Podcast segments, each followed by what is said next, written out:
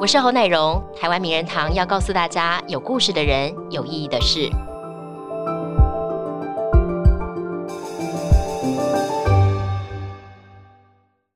人生不是为求名求利，而是如何做一个对家庭、社会有贡献的人。大家好，欢迎收看今天的台湾名人堂，我是侯乃荣。台湾名人堂要告诉大家有故事的人，有意义的事。前外交部长钱复先生呢，素有外交才子之称。大家知道，有人说他的这个政治路有如是中华民国的现代史。那在过去呢，他把大半辈子呢奉献在外交领域上，而他也从事过这个经建会的主委以及监察院长。到底他有着什么样的本事，令华府政坛折服？而他又是什么样的坚持呢？可以一路陆力从公四十年。我们今天呢，欢迎部长来到节目当中，跟我们聊聊他的故事。欢迎部长，谢谢主持人，各位观众，大家晚安。部长好，部长，其实哦，我们刚才提到，其实你在这个台湾的外交领域有的非常卓著的贡献。我觉得呢，更厉害的是你的坚持的精神。为什么说坚持精神？部长这个第三部回忆录。这么厚一本，十五年的时间，三十三万字，你自己写成的呀？我这个写东西是习惯，虽然现在电脑发达，我还是不用电脑。你还是笔写？这个为什么原因呢？是，因为书法反映一个人的心。嗯哼，我在外交部部内部外一千四百个同事，每一位同事的字我都认识。哇，你真的太厉害！脸不一定认识，认字跟名字马上就连在一起。只要看字，我就知道这是谁写的。这也是个本事哎。对，但是呢，看他的名字，脸什么样子记不起来。哦。所以字实在是很重要的。嗯。现在电脑发明，大家都习惯用电脑。对。慢慢的，文字就差了，因为会说。电脑帮你同一个字弄出很多音来，你一点点错了。对，所以这无形当中，其实文字还是不可以取代文字非常手写文字不可取代。部长，我们聊一聊这本回忆录哦。我刚才说三十三万字，你自己写成。你刚才提到自己有写日记的习惯，对，这是您从什么时候开始养成的？我从日记大概是留学回来，民国五十年开始。为什么会写日记呢？在美国读书的时候，呃，没有时间，那个时候全部的精力都放在图书馆，回家就是睡觉。可是，在美国的时候，我周末偶然，暑假经常到胡适先生的家。胡老先生知道我在读国际关系，也就是外交。他就鼓励我，你将来一定会有，他很抬举我，一定会有成就。看好您哈。所以你每一天的事情要详详细细的记录下来，个别的对话日记上写不完，要另外单独的记录下来。所以我遵照胡老先生给我的训示。那么我刚刚跟您讲，我在做驻美代表的时候，美国发回台北的重要的电报，绝大多数都是我自己亲笔写的。哦，亲笔写的我就可以留一个副本，因为那是我的智慧财产。没错，你有没有算过你现在累积的日记到底有多少本啊？我现在累积的大概有不止。应该是五十多本，因为从五十一年开始嘛。对。事实上比那个多，为什么原因呢？我也探个苦经。现在书店里啊，慢慢的没有人去买书了，都关了。对。同样的日记，没有人写了，所以买不到日记本，我只有买这个本。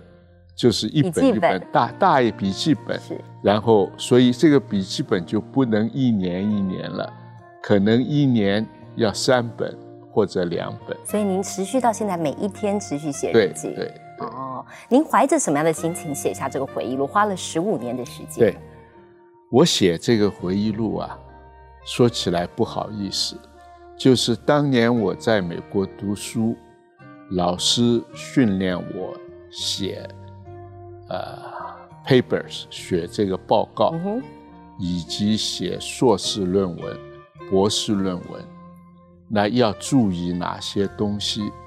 就是每一句话都要有根据，嗯哼，不能自己把自己的想法诉说出来，要有根据，嗯哼。那么，所以，我事实上如果照那个写法，这本书不是这么厚，现在六百多页，应该一千多页，因为每一句话差不多都可以有复制，附注，嗯哼。了解，所以这本书其实花了很久的时间，但我想你也想要传达一些东西给您的读者，对不对？对对对，嗯，基本上就是我自己经历的，我不用英文叫 hearsay，听到的不算，就是我自己经历。比如我跟您谈话，您对我说的很重要，我就记录下来，嗯，那也许就会引用在书里边。如果普通的交谈，不会，不会。了解，部长，您大半辈子哦，其实奉献在外交领域，其实对于台湾来讲，也是有一个非常重要的地位存在。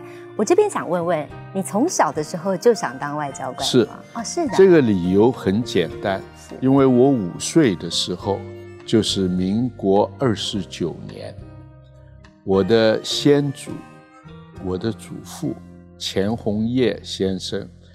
担任上海特区地方法院的代理院长。那日本人那个时候快要扶植汪精卫的伪政权，就派人来跟我祖父说：“你要把法院交出来。”我祖父拒绝。嗯哼，日本人就派了四个浪人，在我祖父。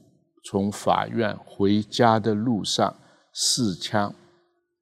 回到家里，白袍子上都是血，到家就没有了。嗯哼，我只有五岁，看了很心痛。你当时亲眼看到？哎，我就觉得我们祖父怎么会受到这样的？那就是中国积弱不强。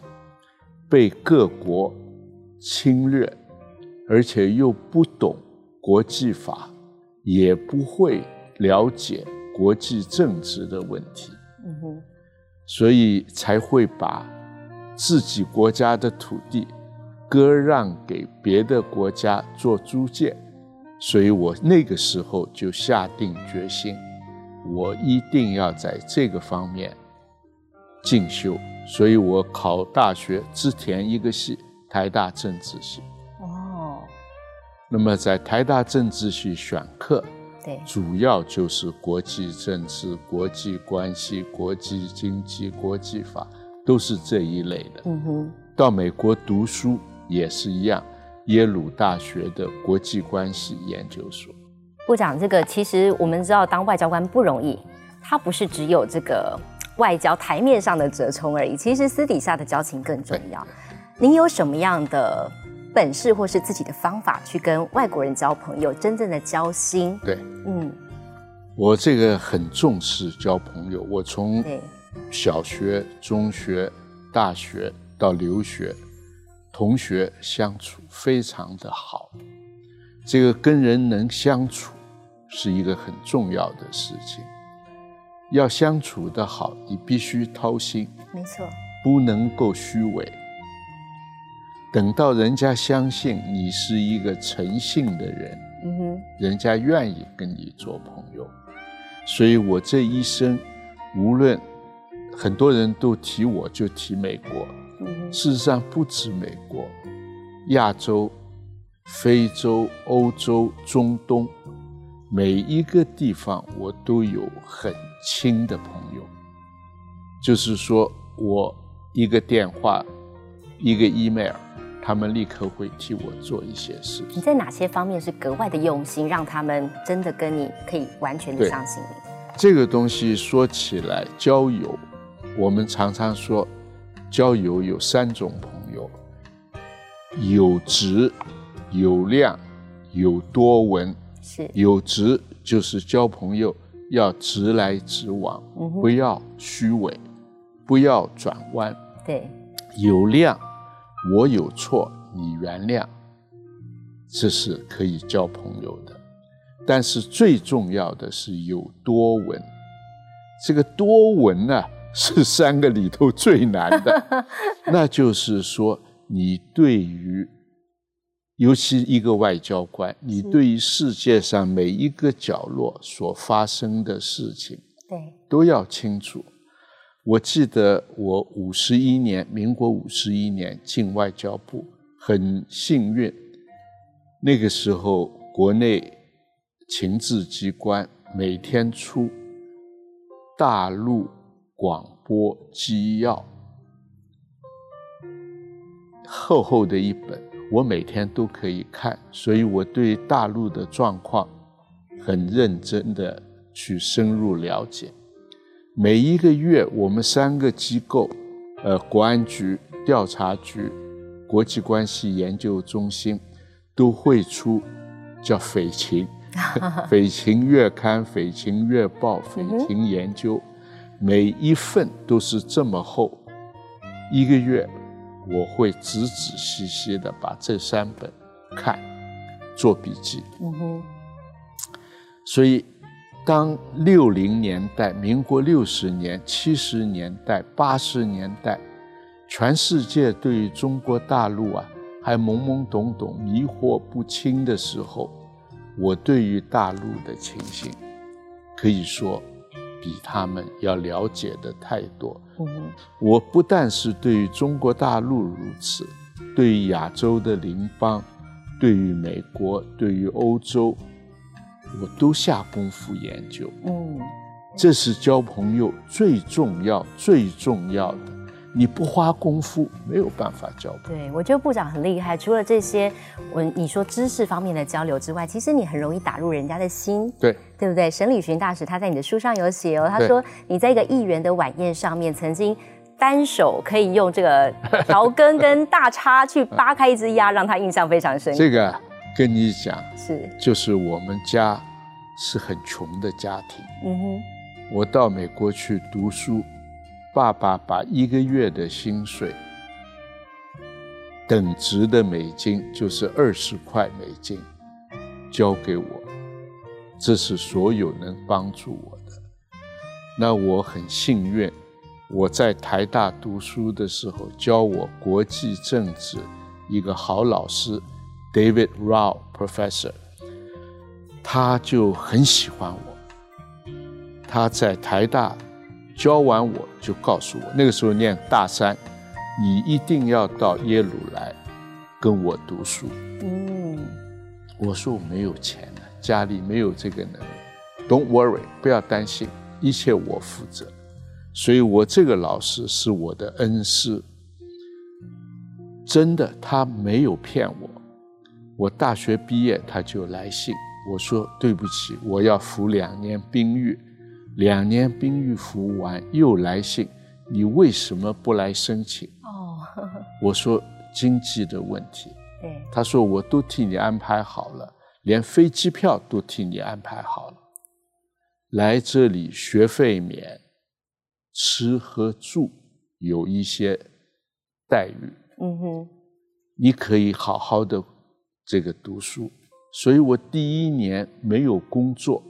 全部是可以认真的读书，第一年成绩很好，第二年继续奖学金。但是第一年的暑假有三个月没有事，就有人带我上山下海去打工。哦，山是纽约州的北边，有个 Mount Kisco，有许多的犹太人住的度假旅馆，去打工。后来海边是 Long Island 长岛的海边，去打工。打工呢，我没有经验，就做 bus boy。bus boy 什么都学不会的，就是你吃完了，我把你的盘子、碗、调羹、叉子、刀收回去，抬到后边，交给洗盘碗的人洗。第二年，因为我有经验了，所以中国餐馆雇我做 waiter，做侍者。做侍者就要学这一套啊，用调羹跟大叉去扒鸭子。对，什么都可以，什么都可以。这个你服务的好，我我讲我在纽约替最难做的这个纽约的餐馆分很多的区域，新进的是最后边最差的，都是老太太们 聚餐的地方。没有小费的，小费给的很少。是，可是我去服务老太太，小费给很多。哇，这个其他的侍者、女侍者都很吃醋。为什么这个最坏的地方给他做，能赚那么多钱？呃，所以你有你的独到之处。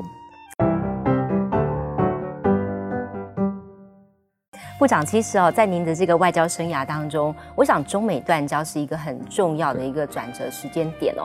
在一九七八年的时候，那时候美国政府十二月说我们要跟这个中华民国断交了，在隔年的元旦，那那时候您是时任是外交次长，带着一个非常重要的任务哦，去接待这个美国的副国务卿克里斯多夫。对，那我们台视呢，去找出来了当年。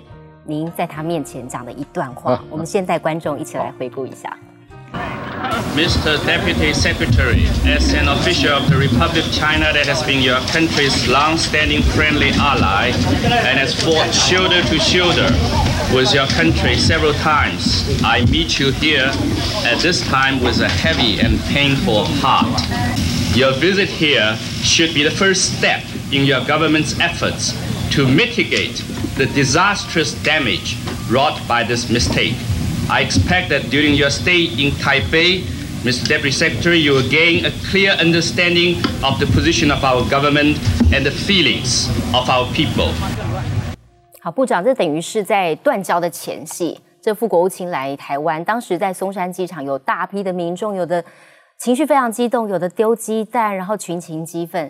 您发表这一段话，我们谈一谈好不好？这个影片应该让你勾起不少当时的回忆。嗯，您记得些什么，让你印象最深刻的？这个事情啊，第一个，这个克里斯多夫是美国卡特总统派来的特使，是我们认为他的责任就是跟我们研究断交以后两国的关系如何安排。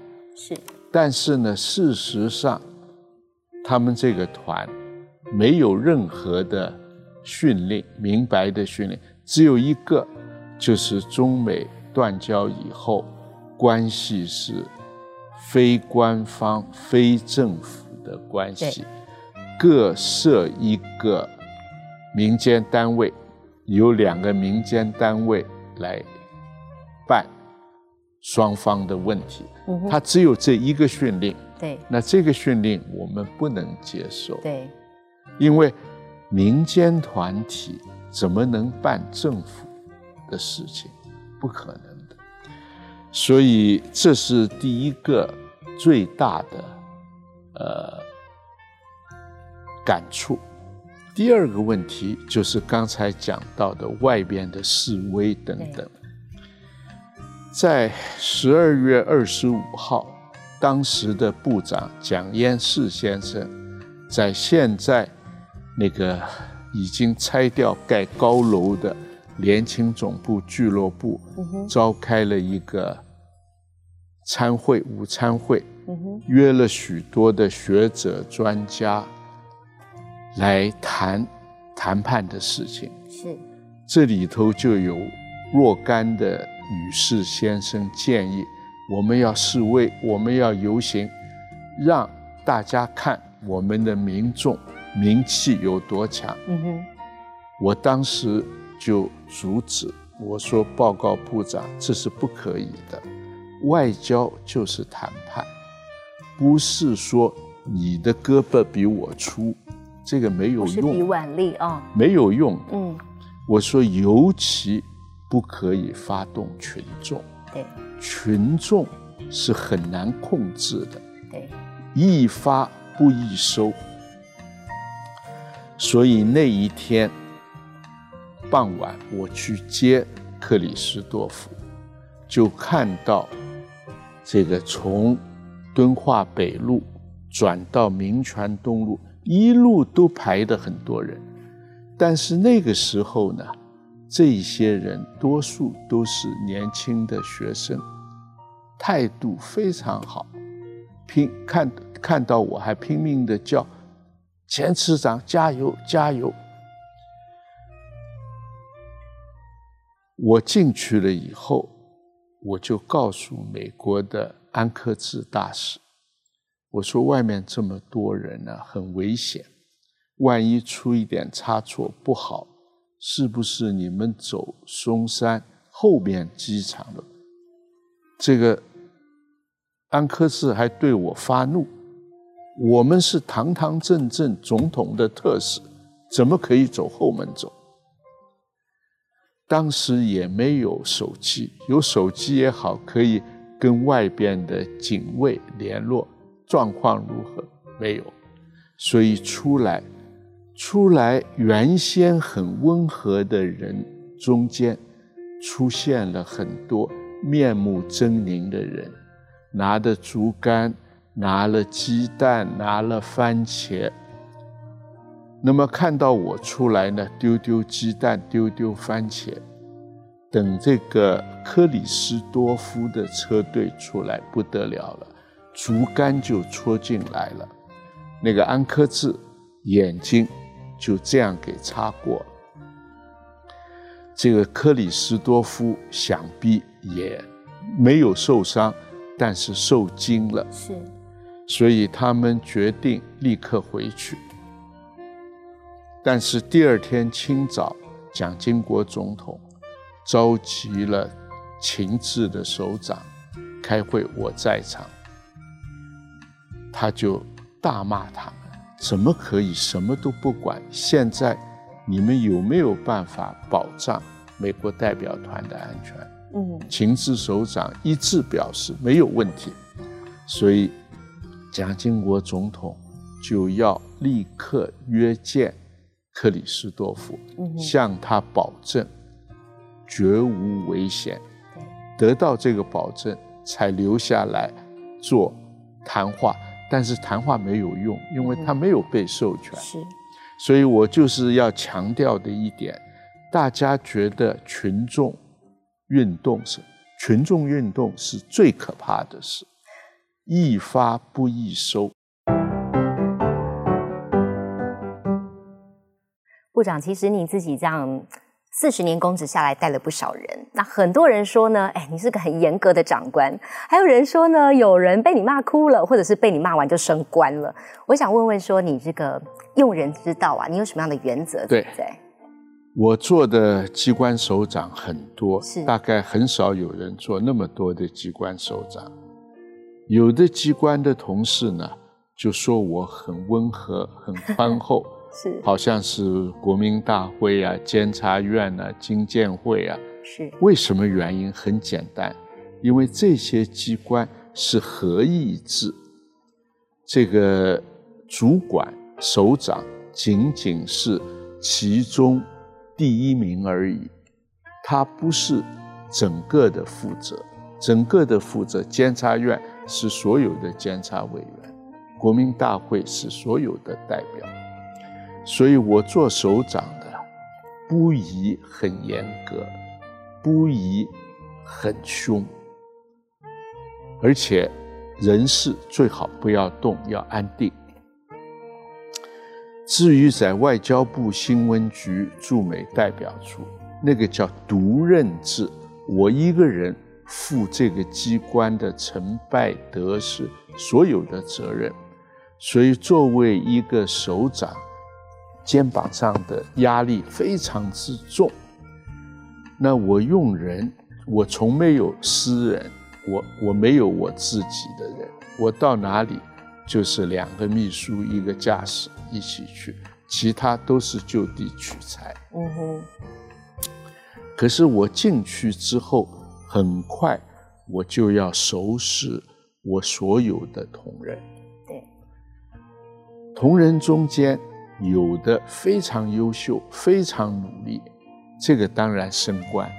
对，我随便讲，有一位国际我在新闻局国际宣传处的第一科的科员叫黄兆松，那个同事后来做到中时。《中国时报》的总编辑、社长，实在太优秀了，所以我把他从科员一升就升科长，从来没有过的。嗯哼，那就是他优秀，我要帮忙，我做首长有这个责任，帮他快一点上去。是，有的同仁呢优秀，但是不努力，有各种各样的嗜好。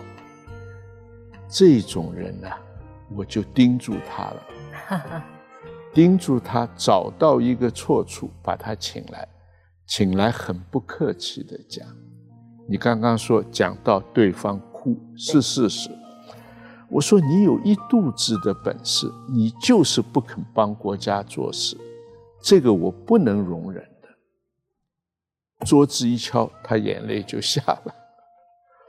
这个时候我就讲，你不要哭。你听我的话，好好的努力，把整个的心身全部投入工作，将来一定有好。果不其然，他努力了就升官。第三种人没有本事的，那就放在那里，我绝不骂，绝不会。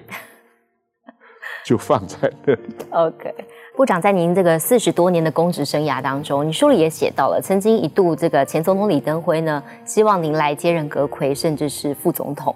那您当时拒绝了，原因是什么？李先生没有要我做副总统，他告诉我，他说他考虑我，但是认为如果提我做副总统，对，以我当时的年龄，一定有人会。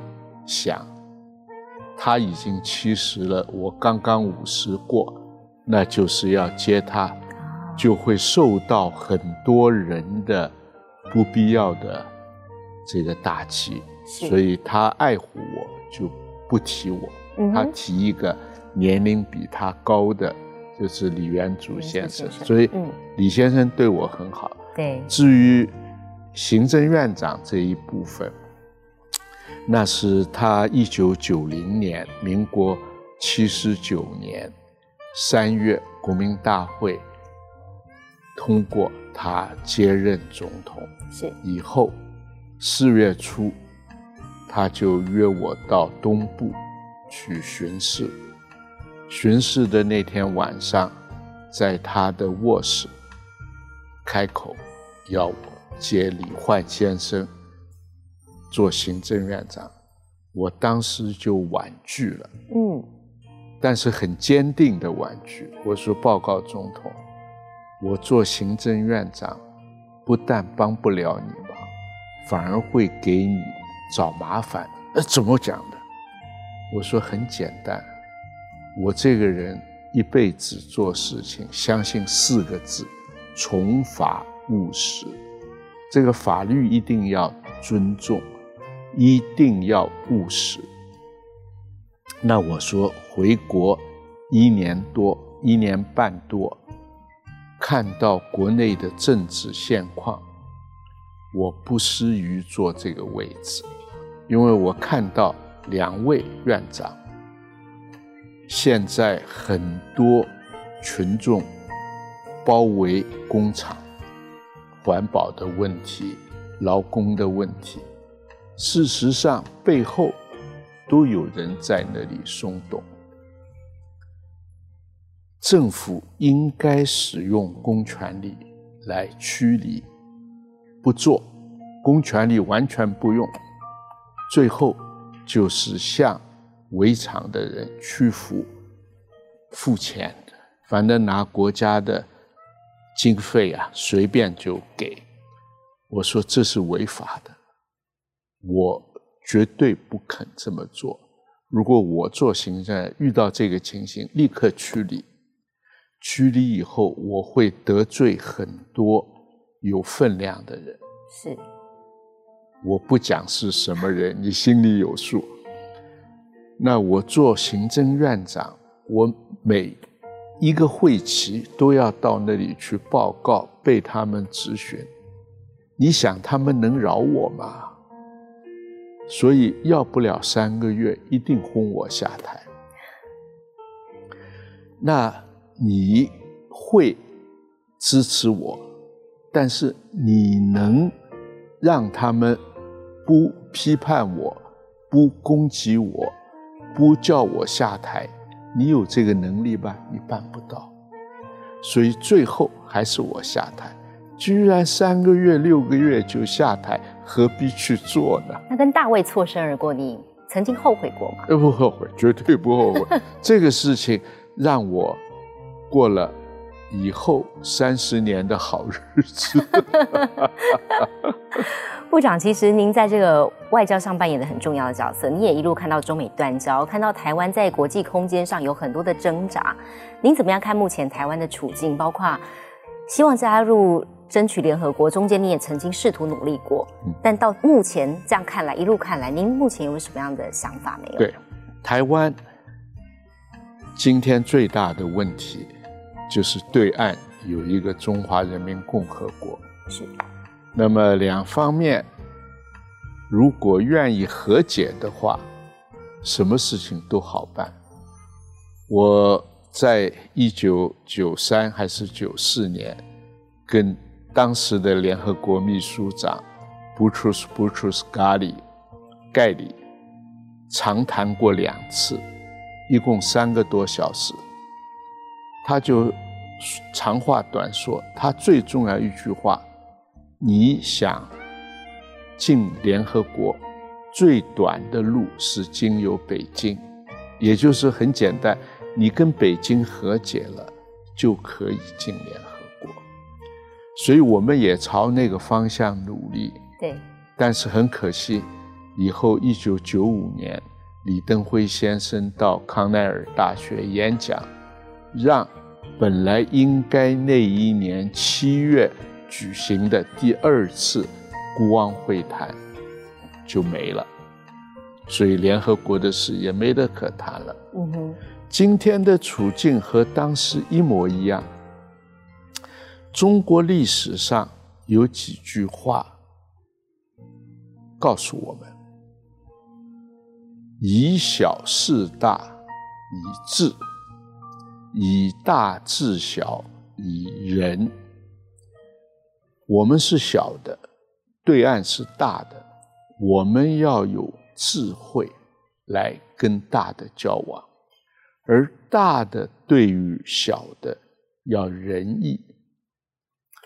所以有一段时间，我们尽量的不要和对岸有正面的冲突。我是一直这么想，两岸之间。一定要和平相处，嗯哼，和则互利，分则两弊。我对我们不好，对大陆也不好。你不要看别的，你就看看香港，香港跟大陆这么冲突，北京头疼的很啊。没错，其实对谁都没有好处，对谁都没有好处。部长，我们这边再来聊一聊。其实从您的言谈当中知道，其实想必家学渊源对你来说影响非常深。那父亲钱思亮是前中研院院长，也是台大的校长。您聊一聊这个父母亲的教育对你而言，觉得影响最深的地方是什么？对，我是很感谢我的先父先母。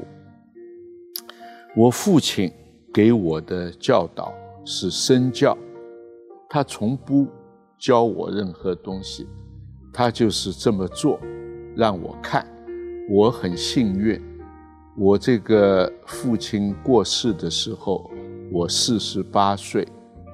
那我除了呃四年，一年在美国做代表，三年在美国读书，另外四十四年呢，都跟爸爸在一起。所以爸爸做事是如何？我都偷偷的学到了。嗯哼，我父亲做事最重要的一丝不苟，什么东西仔仔细细，详详细细的研究完了才批公事。所以他晚上批公事可以批到一两点，就是一定看得清清楚楚。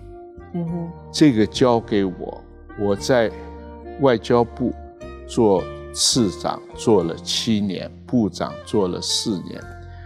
我每天如果开会见客，没有机会看公文，我的公文从书桌上可以堆到天花板，我那个秘书不敢都拿进来，拿这么多让我占的屁。是，我一定要都看完了送出去才离开。这是我爸爸给我的。教导，嗯哼，我妈妈给我的教导，我妈妈是一个极严的母，人家说慈母严父，对，我们家是慈父严母。妈妈从小就对我管教非常的严，大概她给我画了这么一个范围，我在这个范围之内都没有问题，如果越雷池一步。或者挨打，或者挨骂，或者是罚跪，或者是罚站。哇！现在的教育说是心理学家说的，小朋友不能管教，管教了以后对他的心灵受创，没有这回事。我妈妈对我的管教，对我十分好，我一辈子受益无穷。我感谢我妈妈，实在是说说不完的。嗯，部长，您刚才提到夫人对您来讲，我想必也是非常重要的。是，结离超过五十年了，你自己最欣赏她什么地方？对，我那人的优点很多，嗯，讲不完的。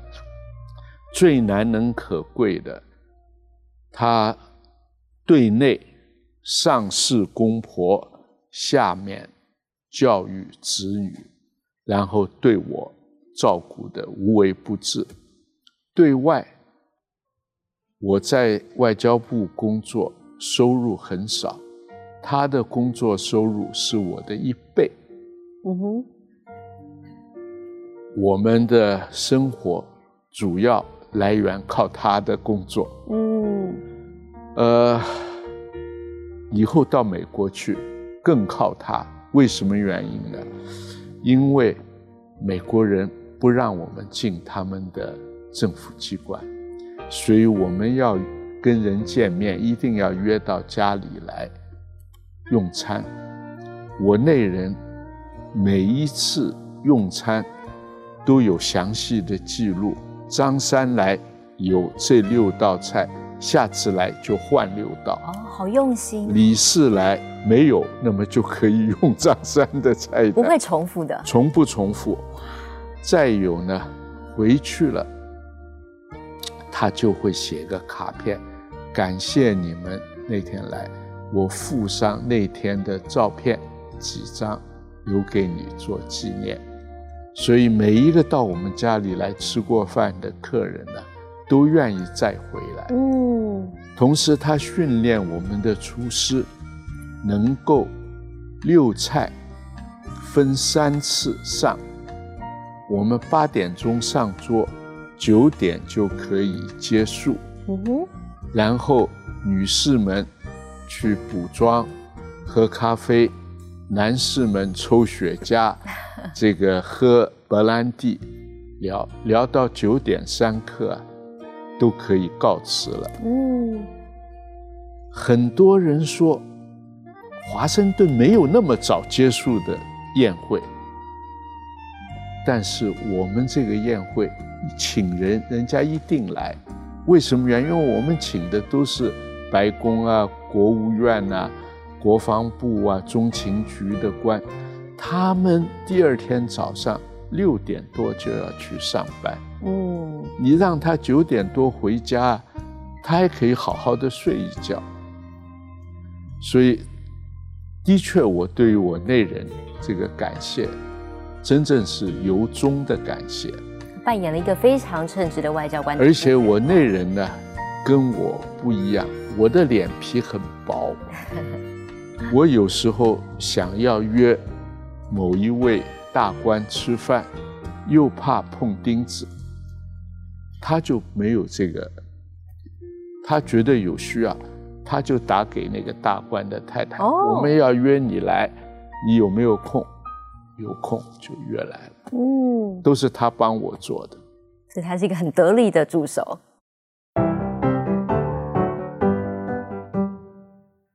部长，其实哦，这个你一路走来，我想必有很多的故事。你刚才也提到了，其实大半辈子呢，你都在跟高官打交道，在跟外宾打交道。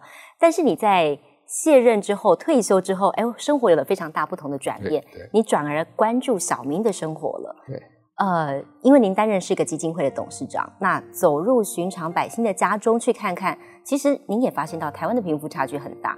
您有什么样子的冲击没有？在这段时间，我们的。同仁去做一日志工的服务，绝不给钱。为什么不能给钱？我要告诉你，台湾人真的是好心啊！只要听到哪里可怜哪里苦，立刻送钱去。但是你要知道，每一个家庭啊，都有一个最凶的人。